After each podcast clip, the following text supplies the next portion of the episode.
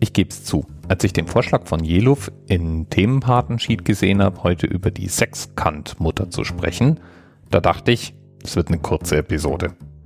Ich meine, was will man darüber auch reden? Eine Schraube ist ja wirklich denkbar einfach. Und so eine Mutter, die wird halt da drauf gedreht. Jawohl, es gibt eine DIN-Norm dafür, DIN 439b nämlich. Und die beschreibt, wie so eine Sechskantmutter auszusehen hat. Fertig. Oder? Ja, natürlich nicht. Es ist nämlich ziemlich offensichtlich, dass in so einer Schraube eine Menge drin steckt. Die heutige Welt und übrigens schon die Welt in den letzten 400 Jahren ist ohne das Prinzip der Schraube nicht vorstellbar. Schon Gutenberg, ja, der mit der Druckerpresse, hat seine Gerätschaften mit Schrauben befestigt und natürlich funktionierte die Presse selber auch nach dem Prinzip einer Schraube. Man musste ja immerhin den Druck damit herstellen. Aber die Geschichte geht noch viel weiter zurück. Schrauben sind nämlich aus ganz vielen verschiedenen Gründen sehr, sehr praktisch. Wir kennen die meistens als Befestigungssysteme, aber Schrauben können auch Dinge befördern. Zum Beispiel Wasser. Und da weiß man schon von Archimedes, dass er Schrauben als Wassertransport benutzt hat. Das waren natürlich keine Metallschrauben, sondern Holzkonstruktionen, aber das Prinzip war dasselbe.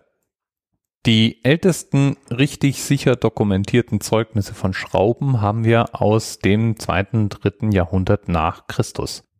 Aber ernstzunehmende Historiker datieren die Idee der Schraube bis hin zu sieben oder achthundert Jahren vor Christus. So sollen zum Beispiel die mythischen hängenden Gärten der Semiramis mit solchen Schraubkonstruktionen bewässert worden sein.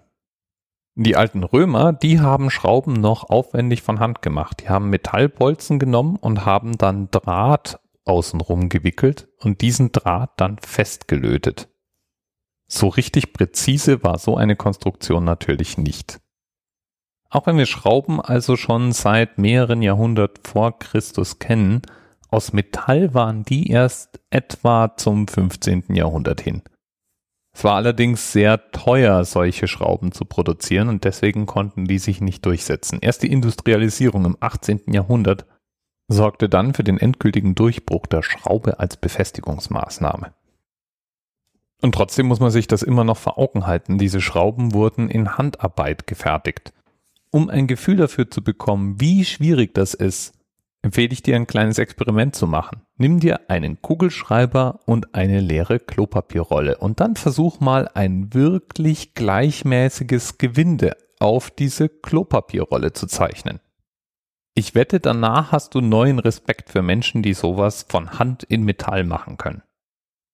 Da wundert's dann nicht, dass der endgültige Durchbruch der Schrauben erst war, als eine Maschine dafür entwickelt wurde. 1770 hat ein englischer Werkzeugmacher die erste ernsthaft zu verwendende Drehmaschine erstellt.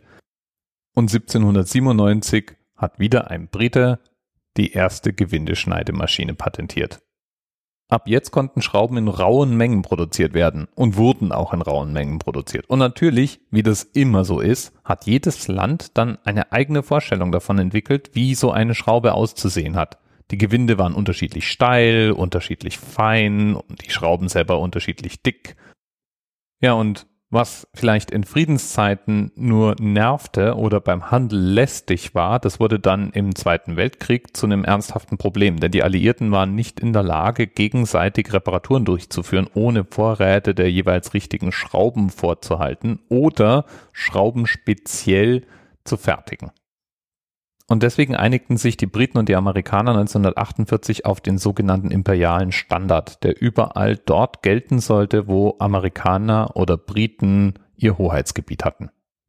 Aber auch der Standard war erstmal nicht das letzte Wort Heute verwenden wir metrische Gewinde und zwar in der gesamten industrialisierten Welt. Es gibt also global gültige Standards, die beschreiben, wie Schrauben auszusehen haben. Und das sind nicht nur Standards, die das Gewinde beschreiben, sondern auch die Festigkeit der Materialien, wie beschichtet wird, wie der Schraubkopf auszusehen hat, wie die Muttern auszusehen haben, etc. Und in der Tat steht die Entwicklung da auch nicht still. Speziell in den letzten 30 Jahren hat es wohl mehrere Durchbrüche gegeben. Schrauben sind fester, robuster, vielseitiger als je zuvor.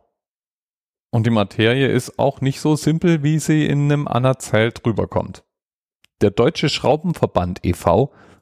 Erste Beobachtung, wir Deutsche haben einfach für alles Vereine. Zweite Beobachtung, anscheinend gibt es genügend Themen, um einen Verband dafür zu gründen.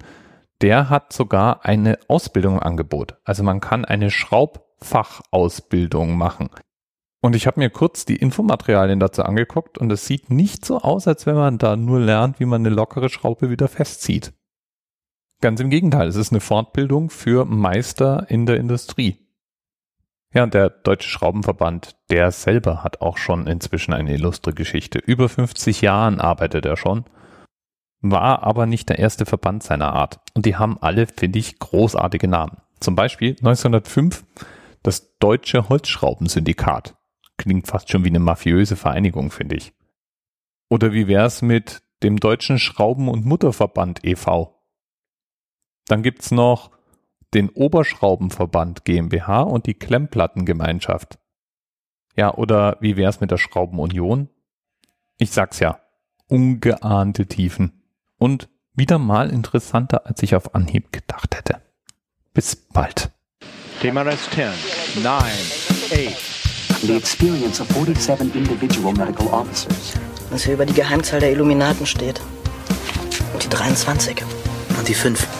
Wieso die 5? 5 ist die Quersumme von der 23.